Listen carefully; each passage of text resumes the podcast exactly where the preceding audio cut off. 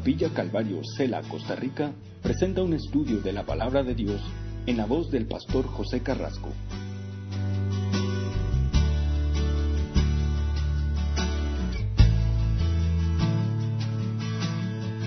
El Señor salva a su ungido. Esa es la idea y el tema en, esta, en este capítulo 20. Eh, Fíjese, eh, en el título de este salmo es, eh, es similar a otros. Habla acerca del músico principal, salmo de David. Y aquí tiene algunas diferencias en relación a los otros. Porque aquí vamos a ver que hay un grupo de personas también orando eh, en el nombre del rey o a favor del rey, en una situación específica. Y tiene que, tiene que ver con que el pueblo y el rey iban a salir a la guerra, iban a ir a una eh, batalla. Entonces, este salmo eh, trata de eso, de esta gente orando por el rey. Y también vamos a mirar aquí que la respuesta eh, del rey eh, se deja ver, ya sea es el rey o algunos piensan puede ser el sumo sacerdote en el versículo 6 en relación a esta oración, pero es el pueblo pidiendo aquí, pidiendo eh, por el rey. Y yo creo que eso es una buena lección, especialmente cuando nosotros ahora estamos en un conflicto. La Biblia dice que como creyentes estamos en una guerra. El libro de Efesios nos dice que estamos en una batalla. Entonces, eh, es importante que cada vez que nosotros tengamos claro eso, podamos hacer lo que esta gente está haciendo. Estamos en una guerra y ¿qué debemos hacer? Bueno, aquí ellos nos muestran que debemos orar. Y el rey viene aquí, van a ofrecer sacrificios y van a orar y van a pedir al Señor que les proteja, que el Señor les ayude. E, es lo primero que vamos a ver aquí en esta sección. A veces nosotros eh, eh, somos muy diferentes. Y, no solamente cuando vamos a pelear o cuando vamos a un conflicto, sino a veces cuando tenemos proyectos, planes. Le decimos, Señor, aquí está este plan, bendícelo. Y en vez de orar primero para que Dios nos dirija a ver cuál es el plan si ese o no el negocio que debo hacer, si es o no eh, eh, lo que yo debo realizar, si es hacia dónde debo ir. Pero hoy día la iglesia a veces es diferente. Eh, piensa que, bueno, como es la hora para el Señor, Dios tiene que bendecirla. No, es Dios nos dirige. Y es por eso es importante que siempre busquemos dirección de Dios antes de hacer cualquier movida antes de ir a cualquier lugar. Entonces, fíjate que David va también a exclamar a Dios y va a agradecer a Dios y va a mostrar confianza a Dios. Esto es clave en la iglesia, que los líderes de la iglesia también sean parte de ese tiempo de oración congregacional, que se reúnan, porque está bien, yo sé que cada uno de nosotros ora y tiene su tiempo para orar. Pero cuando tú, y en este caso aquí vamos a ver a David reuniéndose con el pueblo, siendo sacrificio, eso motiva al pueblo también. Que los líderes sean parte de eso, que estén con el pueblo, no aparte del pueblo. Porque a veces nosotros pensamos que es suficiente con que yo ore en mi casa. No, esto es una congregación.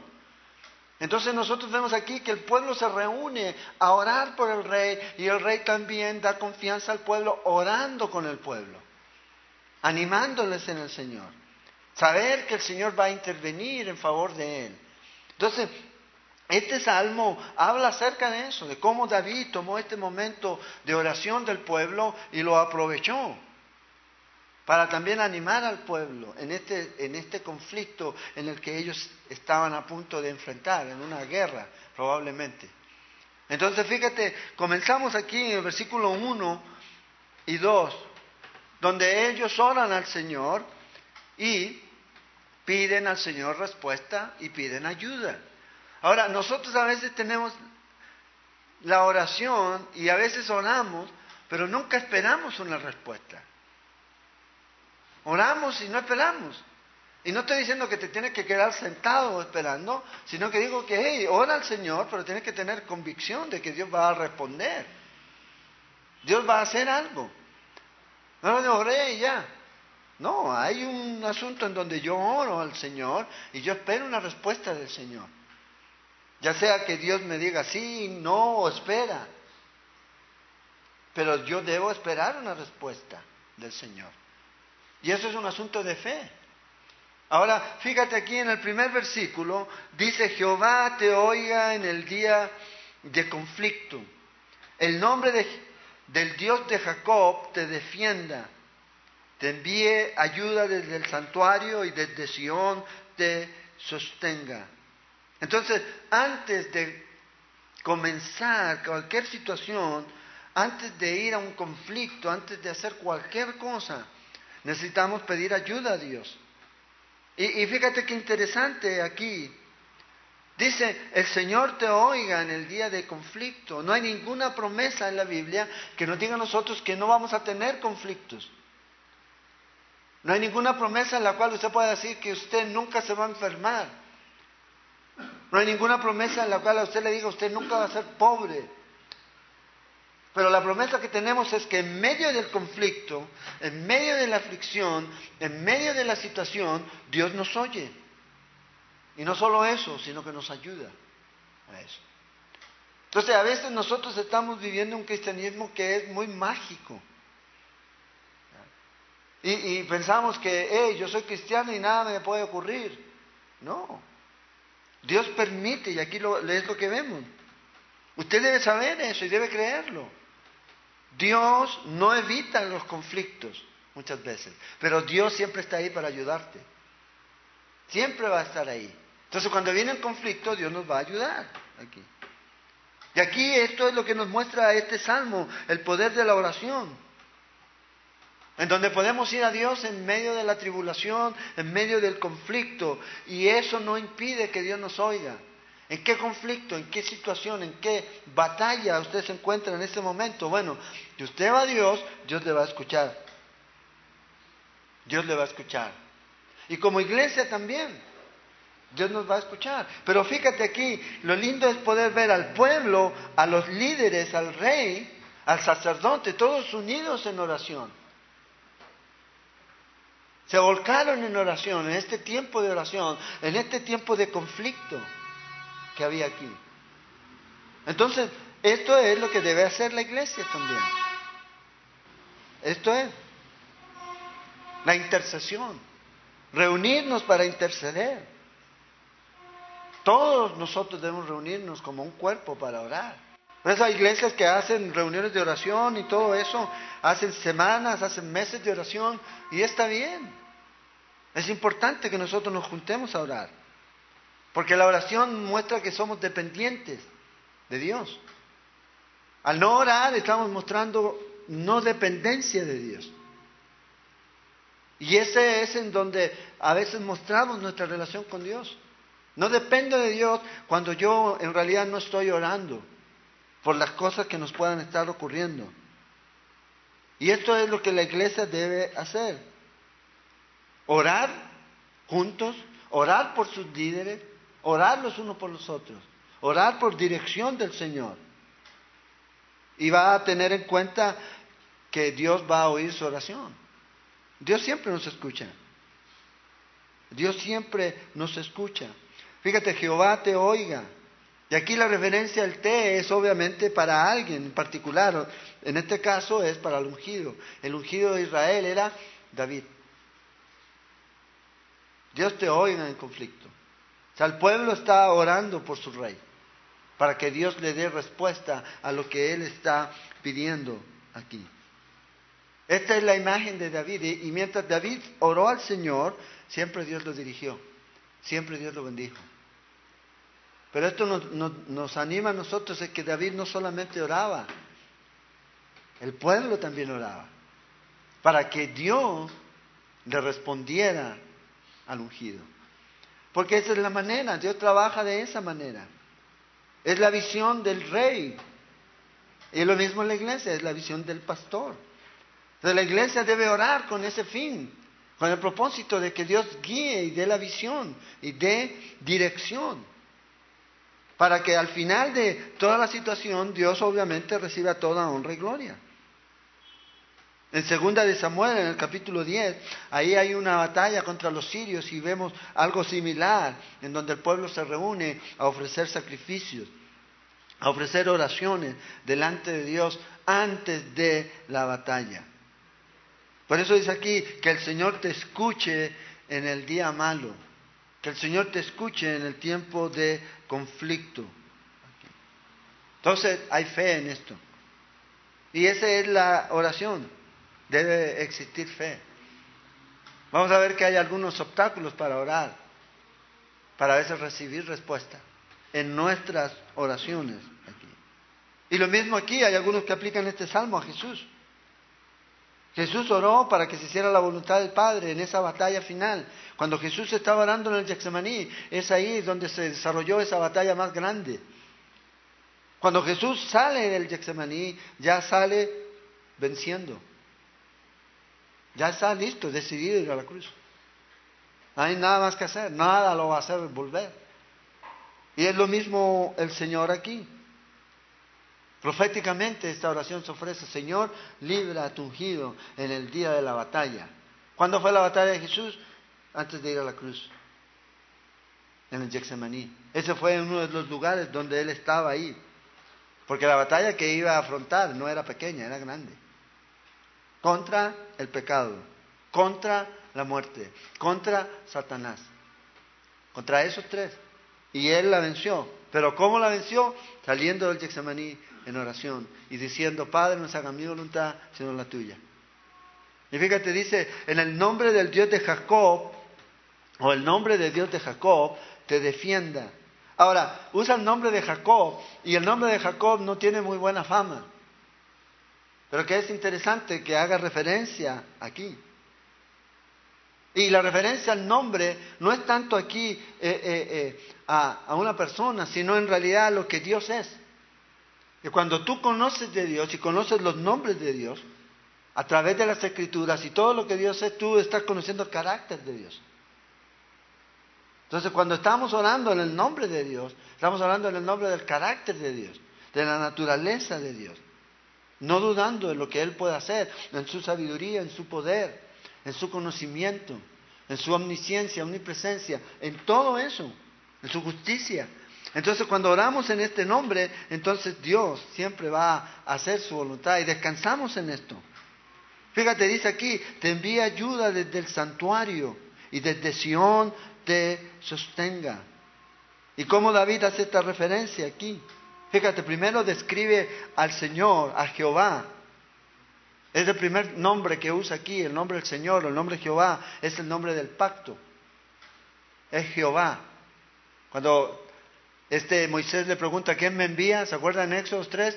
Jehová te envía, yo soy. Ese es el nombre del pacto. Y es el que está usando aquí. Y luego dice, el Dios de Jacob. Recuerda el pasado, los patriarcas, ese mismo Dios que actuó con ellos va a actuar con ustedes. Y luego habla desde dónde él está pidiendo. Dice que él está pidiendo desde el santuario. Desde ahí él está esperando la ayuda. El santuario era el centro de oración de Israel. Ese era el lugar más importante para ellos. Ahí es donde se reunían. Y ahí es donde se está teniendo este tiempo, o de ahí está teniendo en memoria. Dice, desde ahí viene nuestra ayuda porque para ellos era la, e, es la parte visible de la presencia de Dios. O sea, tenían la conciencia de que Dios estaba ahí, en ese lugar. Y cuando ellos estaban en el desierto antes de venir a la tierra prometida, el arca estaba en ese tabernáculo. Y ellos cada vez que miraban en el campamento, en el lugar donde estuvieran, veían la nube en el día y el fuego en la noche. Conciencia de que estaban en medio de la presencia de Dios. De ahí venía la ayuda de Dios. Y eso es lo que él estaba orando aquí. Desde Sion. Y la referencia aquí a Sion es en referencia a las montañas de Israel, donde después iba a estar el templo. Desde ahí él está clamando y él está pidiendo a Dios. Entonces fíjate, el nombre de, de Jacob, en el Dios del nombre de Jacob, aquí. Entonces habla de una persona no de una fuerza. Es Dios, el carácter de Dios. Fíjate, se repite tres veces esta referencia al nombre de Dios. aquí en este salmo, en el versículo 1 que acabamos de ver, luego en el versículo 5 dice, alzaré pendón en el nombre de nuestro Dios, o bandera en el nombre de Dios. Luego en el versículo 7, nosotros del nombre de Jehová nuestro Dios tendremos memoria. Entonces el nombre de Dios hace tres cosas desde la perspectiva aquí del salmista. Primero, el nombre de Dios que defiende. Eres el que defiende. El nombre de Dios es manifestado, se manifiesta a Él. El nombre de Dios es el que rescata. Esta es la conciencia. Pero no está hablando de un nombre, está hablando del carácter de la persona que es eh, Dios. Eso es lo que Él hace. Él defiende, Él se manifiesta, Él rescata. Cuando nosotros pedimos, cuando nosotros oramos a Dios. Y esta es la naturaleza de la verdadera fe. Eso es. La verdadera fe siempre nos va a llevar a Dios. A buscar ayuda a Dios. A buscar allá arriba. No a los montes como a veces la gente, ay, voy a mirar al monte. Sí, la referencia es buscar a Dios. Allá. Y es ahí donde mostramos fe. Cuando no hay nadie más. Pero no es como que yo busco la última alternativa y ya. No, nunca. Siempre la primera alternativa es Dios. Siempre debo mirar allá, aquí. El problema es que a veces nosotros pedimos ayuda a Dios cuando, cuando estamos metidos en problemas. No hemos pedido ayuda a Dios antes. Antes de cualquier cosa. Montamos cualquier cosa, negocio o esto o aquello, o nos metemos en una relación o lo que sea, y después cuando estamos en problemas llamamos. Ya sea al pastor o algún líder o alguna, ay, ayúdame en esto. Y no han orado antes. Y ahí es donde está el problema aquí. Entonces lo mejor para no meternos en problemas es orar antes. Eso va a ayudarnos a minimizar que entremos en problemas. Porque aún así vamos a entrar en problemas. Pero si no oramos, más problemas vamos a estar. Pero si oramos, minimizamos, minimizamos. Versículo 3 dice, haga memoria de todas tus ofrendas y acepte tu holocausto, Sela.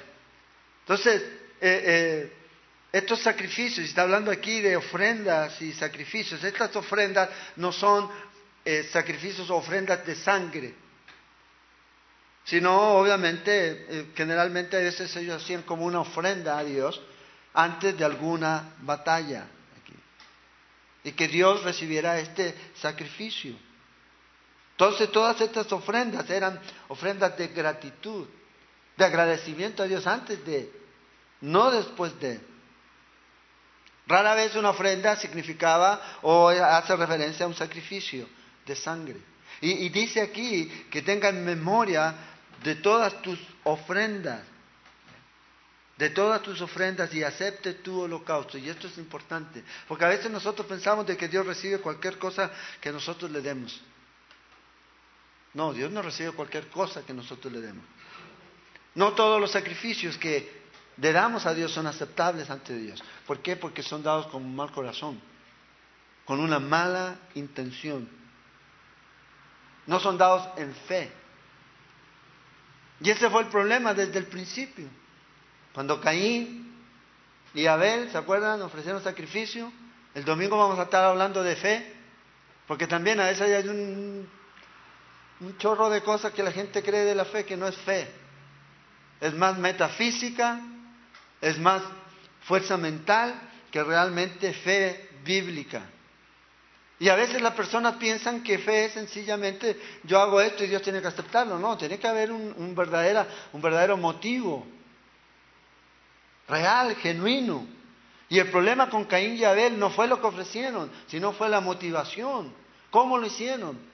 Y Hebreos nos da la razón. Porque el Génesis no nos dice, dice sencillamente que Dios no aceptó el sacrificio de, de, de Caín. Entonces la gente dice, ah, es que no fue sacrificio de sangre. El problema no fue ese. El problema fue que no fue hecho en fe. Ese fue el problema. Y ahí es donde a veces nosotros tenemos nuestro problema. Cualquier cosa que no se ofrende a Dios en fe, de acuerdo a ese sistema que ellos tenían y de acuerdo ahora a lo que Dios nos pone, no va a ser recordado ni aceptado por Dios. Haga lo que haga.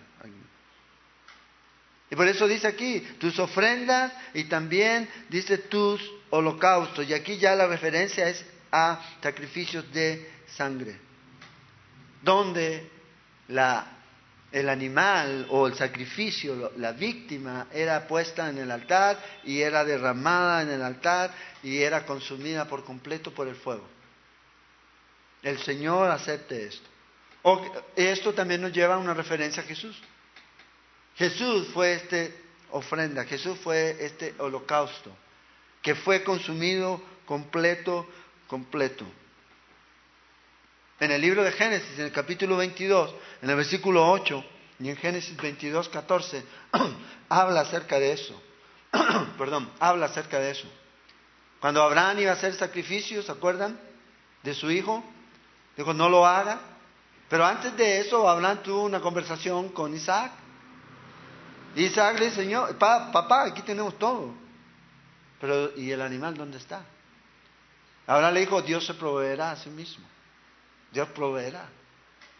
Y después nosotros vemos eso cumplido, que en el mismo lugar en donde eh, se cree que fue o iba a ser sacrificado Isaac, fue después crucificado nuestro Señor Jesucristo, en el monte Arara, ahí en el monte, ahí, eh, ahí en las colinas de Jerusalén. Entonces, esta referencia pareciera también ser a Él, a nuestro Señor. Él fue ofrecido por completo, por completo. Y aquí habla de dos cosas. La idea es profundidad en la adoración y también en el compromiso. En su ofrenda y en su compromiso, en su vida, en su holocausto. En su compromiso y en su adoración a Dios. Y esto es importante porque eso también muestra el liderazgo de David en sus ofrendas y en su sacrificio, en su holocausto. Y eso también debe ser lo mismo para los líderes. Los líderes deben ser profundos en su adoración, en sus ofrendas a Dios. Y no estoy hablando, no piensen de dinero, sino en su ofrenda, en su vida, en lo que es, en su servicio a Dios. Rendirse por completo en su compromiso. Y eso siempre ha sido clave en la obra de Dios. Eso también motiva a la gente cuando son comprometidos con la obra comprometidos con el Señor. Y, compromiso y, y, el sacrificio aquí, este holocausto, tiene que ver con la idea de algo que es quemado por completo en el altar, que se consume por completo, que no queda nada. Y la víctima es uno. Romanos 12, 1 y 2. Habla de que debemos presentar nuestros cuerpos en sacrificio vivo. Pero hoy día nosotros como cristianos a veces no somos capaces de hacer eso porque estamos muy preocupados de nuestra comodidad o de nuestro tiempo o de nuestra agenda. Entonces, mientras eso ocurra, va a ser muy difícil que nos lancemos al altar de sacrificio. Señor, aquí estoy, consúmeme por completo. No tengo agenda, no tengo nada. Tú haz conmigo como tú quieras. Úsame para lo que tú quieras usarme. Llévame donde tú quieras llevarme cuando tú quieras hacerlo. Pero hoy día no, hoy día somos demasiado condicionados con Dios. Ponemos condiciones, sí, yo sirvo a Dios de 8 a 4, punto. No puedo más. Pero a veces ese, ni siquiera ese de 8 a 4 se cumple. Porque sale algo más y, Señor, lo siento. Y eso pasa porque nosotros no estamos poniendo nuestro corazón en eso en nuestras ofrendas, en lo que hacemos para el Señor. E, es como la historia de ese campesino que tenía eh, una vaca y la vaca tuvo dos terneros. Y le dice, y era muy así. Y le dice él a la esposa, voy a dedicar una de estas vacas al Señor, uno de estos terneros al Señor. Uy, la esposa dijo, uy, ¿qué? ¿Cómo Dios lo cambió? Y un día de estos, ¡pum!, se murió un ternero. Y va y le dice, llega a donde la esposa y yo al ternero, uy, qué triste, se murió el ternero del Señor. Y así somos. Así somos a veces. El asunto es nuestro corazón. Siempre lo del Señor va a quedar en... Y lo mío siempre va primero, mi prioridad. Pero aquí vemos a este hombre mostrando esta adoración y este compromiso, y esto nos debe animar a nosotros también como líderes. La palabra cela que aparece aquí, ahí al final del versículo 3, es, la idea aquí es como una pausa. Aparece 74 veces en el Antiguo Testamento. Entonces tienen la, idea aquí de, una, de una pausa reflexiva para algunos. Para otros también tiene un asunto como una pausa de musical. Pero la idea pareciera también ser esta, de que él está ahora haciendo un descanso para meditar en lo que él acaba de escuchar. O en el caso de que se acaba de hablar algo, meditar a ver en qué está aquí el punto. Entonces algunos dicen, bueno, como David era músico, entonces a lo mejor si le ponía música hacía pausa para hacer ese lo que llaman el interludio, que era pura música o de algún tipo poder meditar en lo que ya habían cantado. Y a veces se, eh, da, probablemente aquí, considerar. Y a veces es bueno ser reflexivo. A veces es tiempo de parar, hermanos. De pararse. Pa, deténgase en lo que está haciendo. Deténgase a meditar en lo que está diciendo, o lo que está escuchando, o lo que Dios le está hablando. Porque a veces ni para eso tenemos tiempo. Ni para eso hay tiempo. Entonces es bueno, un tiempo para reflexionar. ¿Qué estoy haciendo? ¿Qué me está enseñando el Señor? Es bueno. Jesús lo hizo antes de ir a la cruz. Eso fue su pausa. Fue a orar, a reflexionar, a meditar. Hey, ¿dónde voy? Pero no se haga mi voluntad, sino la tuya. O sea, yo creo que la reflexión siempre debe llevarnos a, examinarnos. ¿Qué es eh, lo que se está haciendo en nuestra vida? ¿La voluntad mía o la voluntad de Dios? Y aquí en este caso, bueno, él está meditando en lo que el Señor ha hecho aquí. Jesús fue quemado por el justo fuego de Dios en la cruz. Murió en la cruz. Era la ira, el fuego de Dios. Y él meditó y reflexionó sobre esto y esto es lo que el Señor eh, eh, hizo. Murió a la cruz. Por eso es importante que nosotros reflexionemos. Reflexionemos. Ser fieles con Dios, con nuestras obligaciones.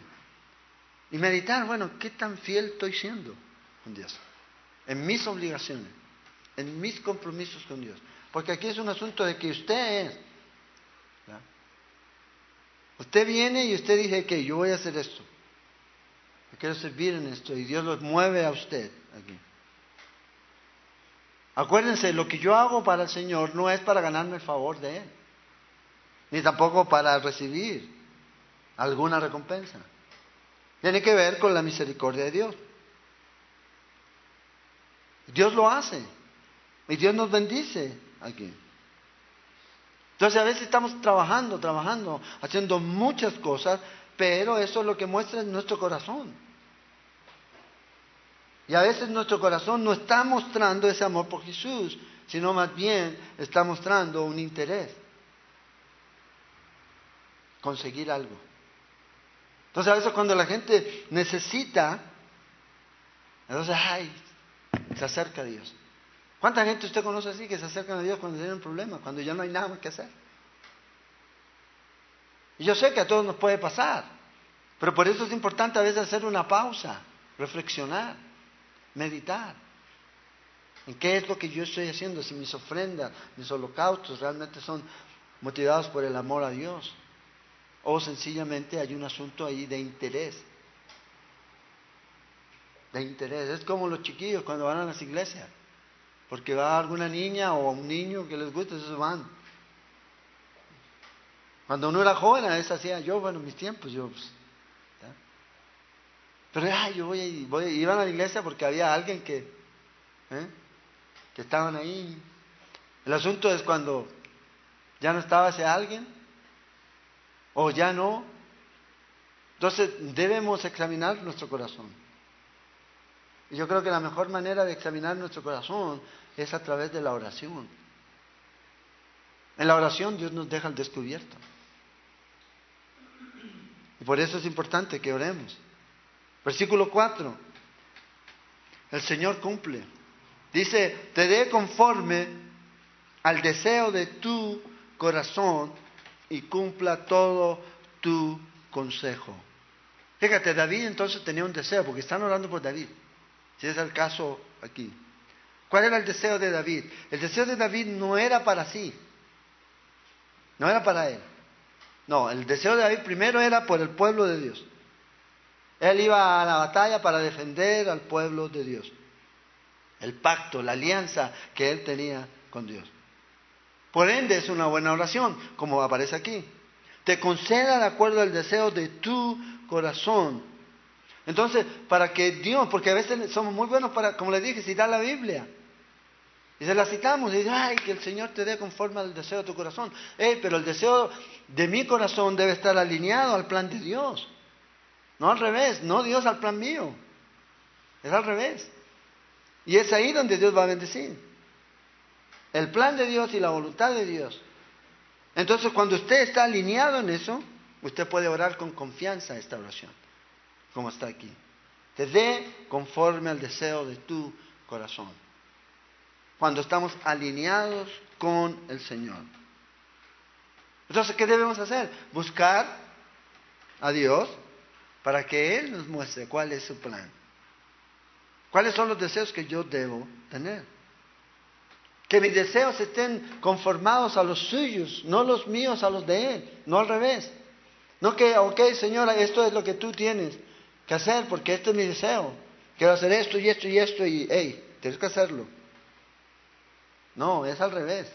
Señor, muéstrame cuál es tu plan. Muéstrame cuáles son tus deseos para mí. Y los deseos de Dios son siempre deseos de bien, pero no son los que yo quiero. Muchas veces. Y ahí es donde debemos buscar a Dios en oración. Y eso va llevándonos a desarrollar nuestra vida cristiana. ¿Es tu deseo o es el deseo de Dios? Si es su deseo y el deseo suyo están conforme, conforme a la voluntad de Dios, entonces Dios va a bendecir. Pero si ese deseo no está conforme a la voluntad de Dios, no va a pasar nada. Entonces fíjate, podemos poner nuestros anhelos en las manos de Dios, pero que sean conformados. Que el Señor interprete eso, que a veces no sabemos conforme a su voluntad. Entonces, ¿qué quiere decir eso? Señor, si me tienes que decirme no, entonces está bien. Si tienes que cerrar la puerta, está bien. O si tienes que abrir para que yo vaya, entonces está bien. Pero que se haga tu voluntad. Como Jesús, Padre, pasa a mí esta copa, pero no se haga mi voluntad, sino la tuya. Y otra vez, cualquier deseo. Porque podemos tener buenos deseos. Y a veces la gente, ay, es que Dios, ¿cómo va a ser tan malo que no voy a darme mis, mis deseos buenos? Sí, es que a veces nuestros deseos no son conformes a los deseos de Dios. Y a veces Él sabe que eso bueno que usted piensa que es, que tiene que recibir o que debe recibir, va a afectar su vida. Lo va a afectar. Entonces dice, no. Yo en todo este tiempo agradezco a Dios por todas las cosas que Él no me ha, no me ha respondido como yo quería. Porque probablemente habría dañado mi vida. Por eso Él es Dios y yo no. Por eso, Señor, hágase tu voluntad. Imagínense yo en una Harley corriendo por, la, por ahí. ¿Eh? Señor, tu voluntad. Ah, no, es la voluntad de Dios que tenga esto. Debemos orar realmente y pedirle a Dios. No importa que los predicadores de la tele lo tengan. Usted debe orar para ver si es la voluntad de Dios, de que tenga una moto, o que tenga un carro, o que tenga esto, que tenga aquello. Pero ¿cómo no va a ser posible de que Dios... Vea, cuando estudiamos el libro de Hebreos, capítulo 11, yo creo que si no nos quebranta Dios nuestro corazón, nada lo va a hacer. ¿Cómo vivieron esos hombres? Yo, sé, a ver, la gente dice, ah, es que el pastor quiere que vivamos como eh, eh, monjes franciscanos. Esos son los que viven de café y descalzo, ¿verdad? Bueno, vivían, ahora no, ahora andan en Ferraris y todo eso, pero bueno, en, esos tiempos de, San, de San Agustín. No, pero que vivamos conforme a la voluntad de Dios. Hoy día estuvimos en la cuenca visitando familias. Hey, a veces nosotros eh, nos quejamos por, porque no tenemos el café que queremos, el brit, o porque ay, no hay pan de, no sé, el pan integral que me ayuda para mi digestión y, y por cosas así. Hay gente que no tiene nada, nada. Y usted me puede decir, ah, es que ellos se lo buscaron. Pero Dios puede permitir que tú tampoco tengas nada. Si ahorita no eres agradecido con Dios con lo que tienes, ¿qué, ¿qué, te hace pensar que lo vas a hacer cuando no tengas nada? Tenemos que ser agradecidos con Dios. Pero siempre debemos buscar el plan de Dios. Dice, y cumpla todo tu consejo o propósito. ¿Cuál era el propósito de David? La victoria del pueblo de Dios. Ese era el propósito. Esa es la oración que necesitamos hacer siempre. Que Dios siempre sea victorioso, que Dios dé victoria a su pueblo aquí. Este es el gran propósito y el gran deseo de esta oración y este es el propósito que David tenía. Lo mismo el Señor, nuestro Señor Jesucristo. Cuando Él murió por nuestros pecados, por nuestra salvación. El propósito de Él era su pueblo su pueblo. Y aquí ellos están orando, aquí. Jesús orando e intercediendo por nosotros, luchando por nosotros. Esa es la oración que era aceptada, no otra, no otra.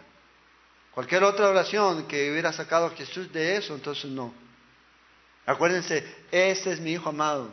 Tengo complacencia en Él porque hace todo lo que yo le digo. Yo le digo, y este era el punto aquí. Dios va a cumplir todos nuestros propósitos mientras estemos siempre en el plan de Dios, en la voluntad de Dios. Y para eso usted tiene que hacer como prioridad a Dios el principal actor en su vida. Si no, no puede ser. Porque a veces, ay, Dios sí, yo en la voluntad, pero Dios está siempre en un segundo plano. Juan 17:4, el Señor Jesucristo dice esto, he acabado la obra que me diste que hiciese. Jesús sabía que había cumplido con el propósito de Dios, de su Padre. Llegó hasta este punto. Me diste que hiciese. ¿Cuál era la obra? Era morir, era ir a la cruz. Y esta era la obra de Dios. El apóstol Pablo, en 2 de Timoteo 4:7, dice, he peleado la buena batalla, he acabado la carrera, he guardado la fe. Este era el propósito de Dios. dice, hey, esto es lo que Dios me llamó a hacer y esto es lo que hice. Podemos decir, cumplió su propósito. Al final de su vida dice, ya hice lo que tenía que hacer. Y ahora ya, nada más, me espera que me quiten la cabeza. Voy a morir. Lo mismo Jesús, ya hice ahora. Entonces, ¿cuándo termina? Es un proceso en toda nuestra vida. Estamos siempre orando para que se haga la voluntad, fíjate aquí, de Dios. La obra que Dios te ha llamado a hacer, tienes que llevarla al final. No basta con empezar.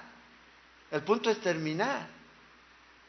Y la oración de ellos es esta, que se cumpla todo el propósito de Dios en tu vida. Y el propósito de Dios en nuestra vida aquí, en esta tierra, ahora, es hasta el final. Hasta cuando ya Dios dice, hey, vámonos a casa.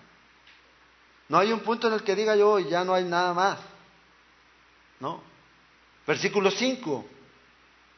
Dice la oración aquí de respuesta. Nosotros nos alegraremos en tu salvación. Vea, denota fe en esto. Confiaban en Dios. Nos vamos a alegrar en tu salvación y alzaremos pendón en el nombre de nuestro Dios. Conceda a Jehová todas tus peticiones. Entonces vea la unidad que hay aquí en la oración. ¿Cuál era la evidencia? Una de las evidencias que nosotros tenemos de la iglesia del primer siglo ellos, es que ellos dicen que permanecían en la oración, unidos. Eso es como ellos estuvieron. Bueno, aquí vemos este ejemplo en el Antiguo Testamento, el pueblo unido al rey, en oración. ¿Y esto qué produce en la vida de las personas? Gozo. El gozo. La salvación siempre es motivo de gozo. Cuando alguien no tiene el gozo del Señor en su vida, bueno, hay algo que hay que ver. Si el gozo no está en su vida, entonces debemos examinarnos. Pero siempre la salvación va a motivarnos y va a producir gozo. La esperanza y la confianza en Dios siempre produce gozo. Y esa es la manera en que la iglesia también glorifica a Dios entre el mundo. Cuando una iglesia tiene gozo. Cuando usted tiene gozo. Fíjate, esta es la confianza que la gente tenía en Dios y también tenía la confianza en que el rey iba a lograr su objetivo. Elevan banderas y aquí habla acerca de victoria. La victoria de Dios sobre sus enemigos. Estaban anticipando que Dios iba a vencer. Ahora acuérdense, la Biblia dice que somos más que vencedores. Entonces, bandera, ¿ya? denotando y mostrando de que ellos, que el enemigo iba a ser vencido, pero también era un desafío al enemigo. Aquí vamos con nuestras banderas. ¿Cuáles son las que traen ustedes? Dios es nuestra bandera. Dios es nuestro estandarte. De ahí vamos. Ahí es donde vamos. Y confiamos en Él. Dice, conceda a Jehová todas tus peticiones, una vez más. Otra vez en la oración aquí. Dios va a cumplir y va a dar de acuerdo a lo que usted pide, de acuerdo a lo que el Señor eh, está poniendo en el corazón de David orar. Y en este caso aquí ellos están orando por la victoria. Ahora, cuando tú oras y cuando yo oro, una cosa que es importante entender es Dios es el que va poniendo en nosotros el orar y el por qué orar. A veces hay oraciones que uno dice, ¿de dónde salió esa oración? Esa oración no salió de ti, es Dios motivándonos a orar. Por algo, o por alguien, o por alguna situación. Dios es el que pone en nosotros tanto el querer como el hacer. Él es el que nos motiva a orar. Él es el que nos pone en esas situaciones y a veces nos, inclusive nos dirige en cómo debemos orar. Aquí están orando ellos, Señor, que conceda todas tus peticiones. El Señor Jesucristo, antes de ir a la cruz, oró, Señor, ayúdame a tener victoria en lo que tú me has mandado hacer. Antes de ir a la cruz es la oración del Señor. El versículo 6.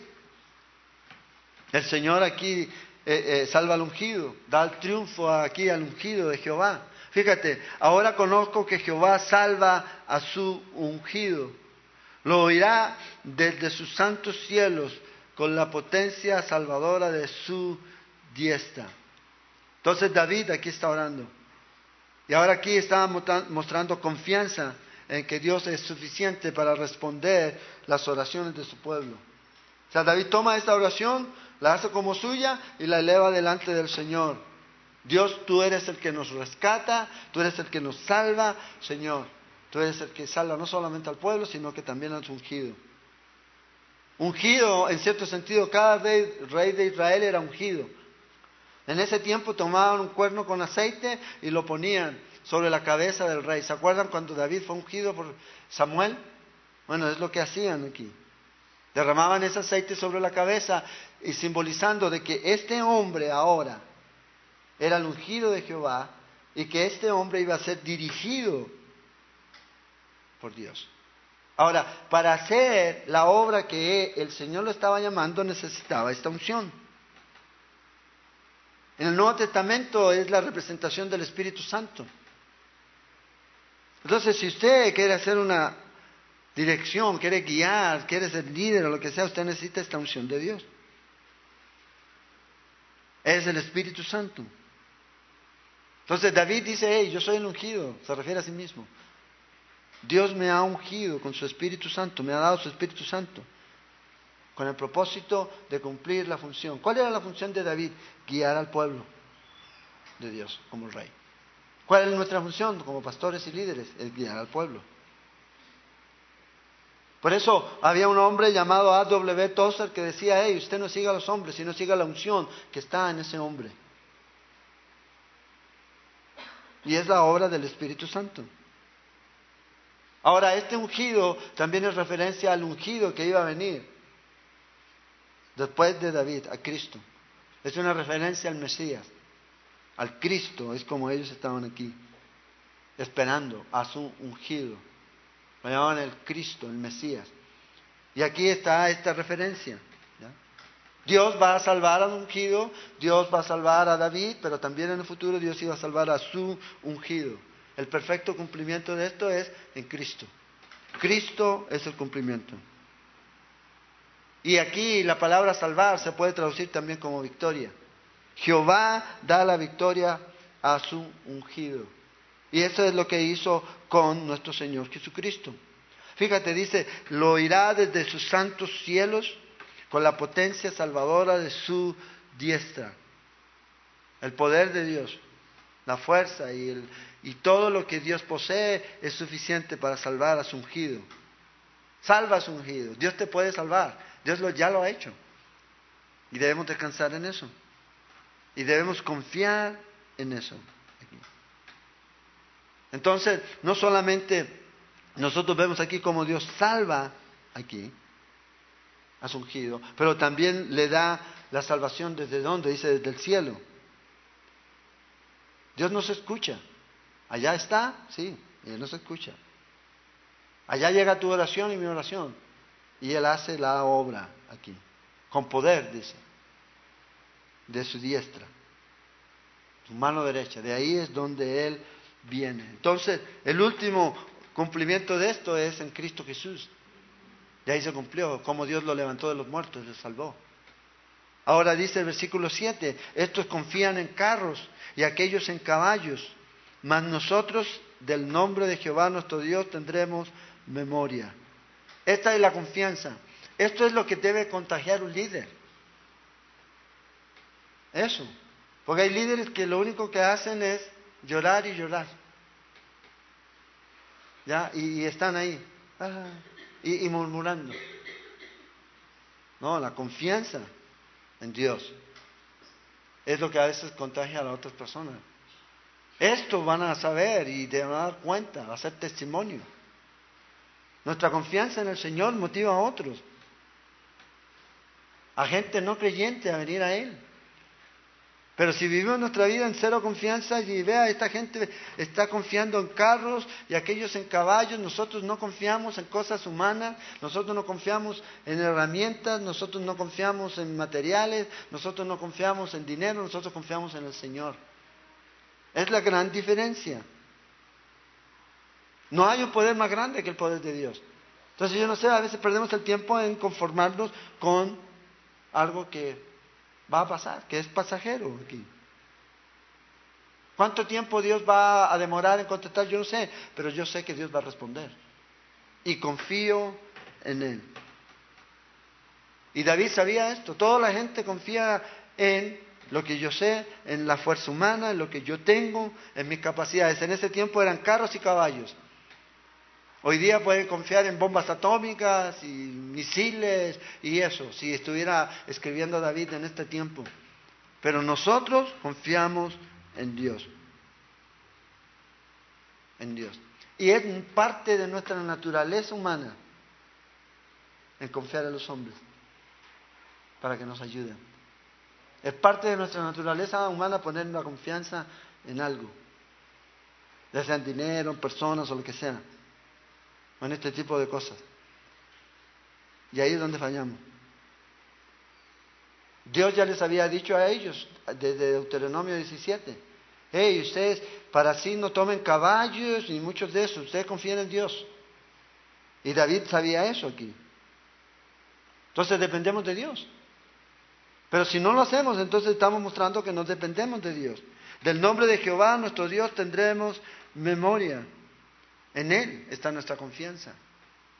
A veces, ay, voy a conseguir un trabajo y, me van a ayudar, este fulanito me va a ayudar. Me va a dar una carta de recomendación. Pum, y le creemos. Sí, nos da la carta de recomendación. Y a veces perdemos la oportunidad de permitir de que Dios actúe. Y nos perdemos la bendición de ver la mano de Dios moverse cuando ponemos eso a lo mejor va a obtener el trabajo. Y después, a los dos meses o al mes, va a decir, ay, ¿quién me mandó a meterme aquí? Eso nos pasa. Debemos confiar en el Señor.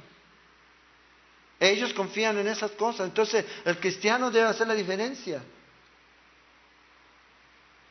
Si ellos confían en eso, entonces los cristianos no pueden andar en lo mismo. Debemos confiar en Dios. Poner nuestra confianza en Dios. Una guerra espiritual en la que todos estamos comprometidos y estamos ahí, necesitamos entender esta confianza. Y esta guerra espiritual usted no la puede vencer con sabiduría humana,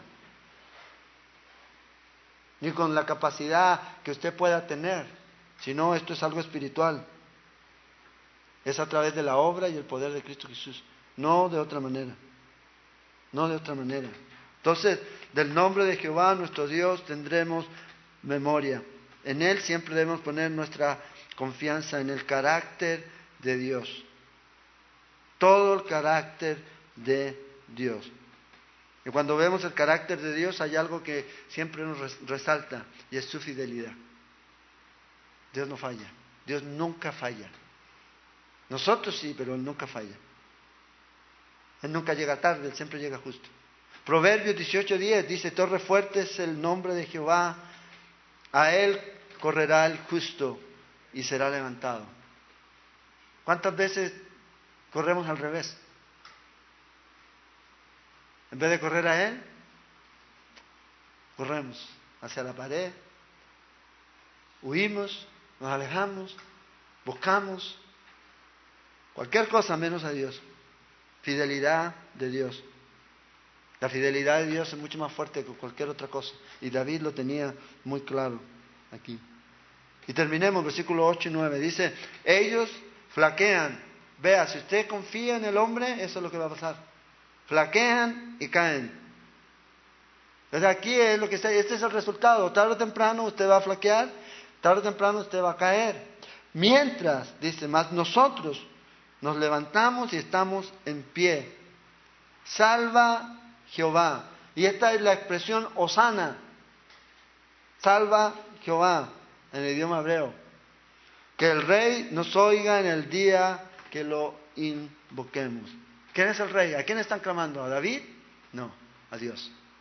Ellos entendían quién era su rey. Eso es también importante para nosotros. Que entendamos quién es nuestro Dios. Ahora, no nos equivoquemos. No pensemos de que nunca vamos a caer. Porque la Biblia dice, ¿cuántas veces cae el justo?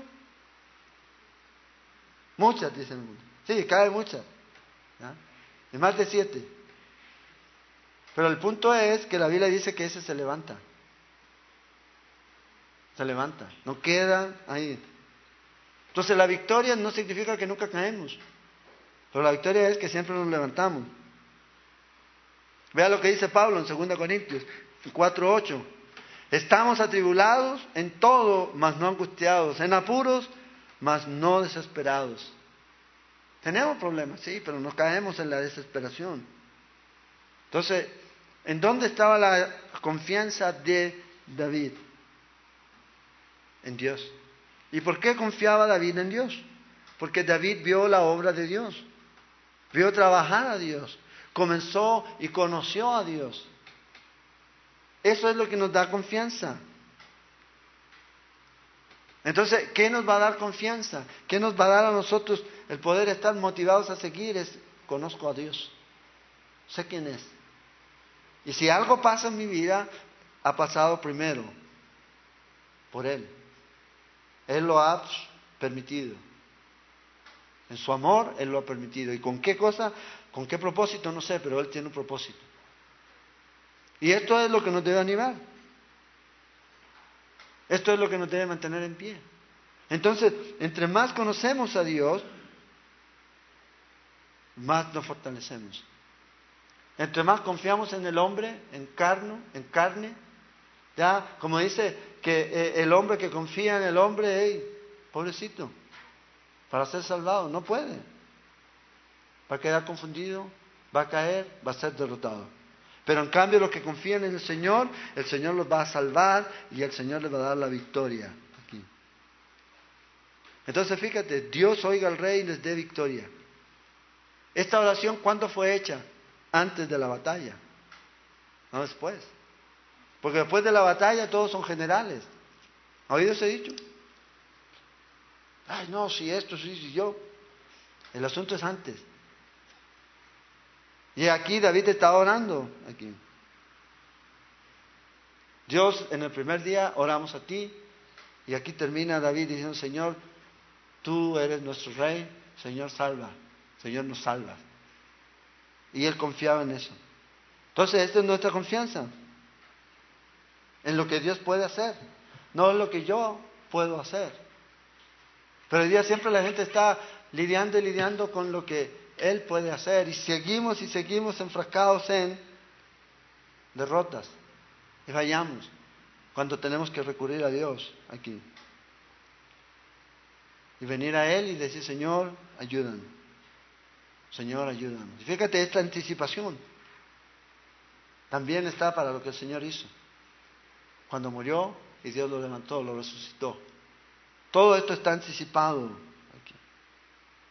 Entonces, para nosotros como creyentes es algo que nos anima a avanzar y a seguir adelante, que tenemos la victoria en Él.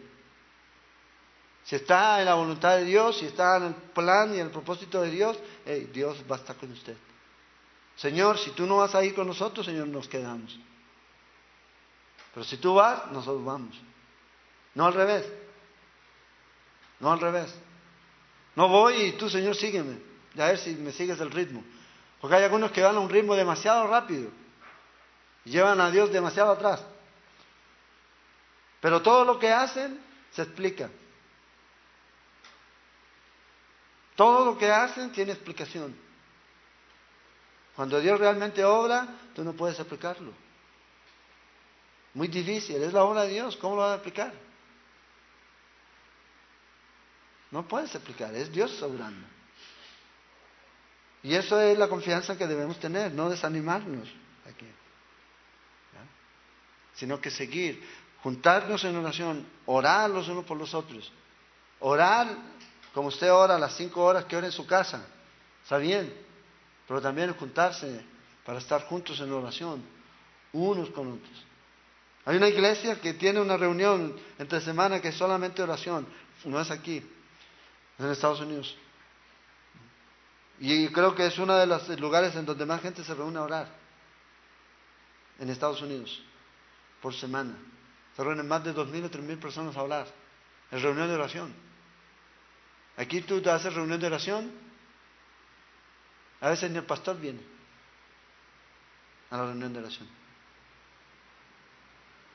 Es a veces porque no entendemos la necesidad de la oración.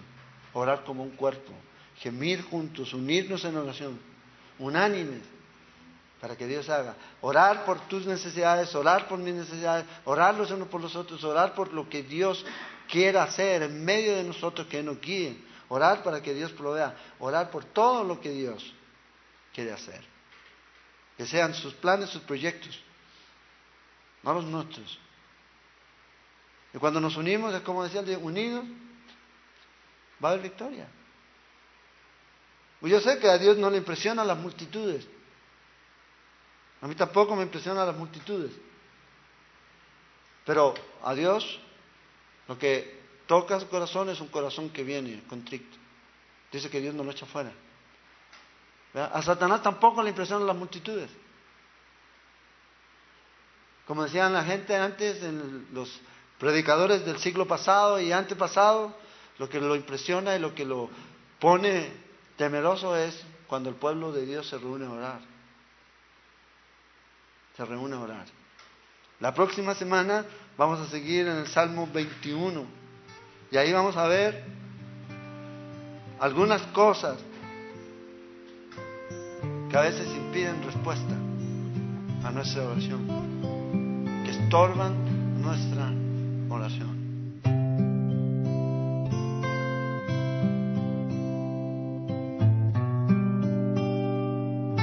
Esperamos que este estudio de la palabra de Dios haya sido de edificación para su vida.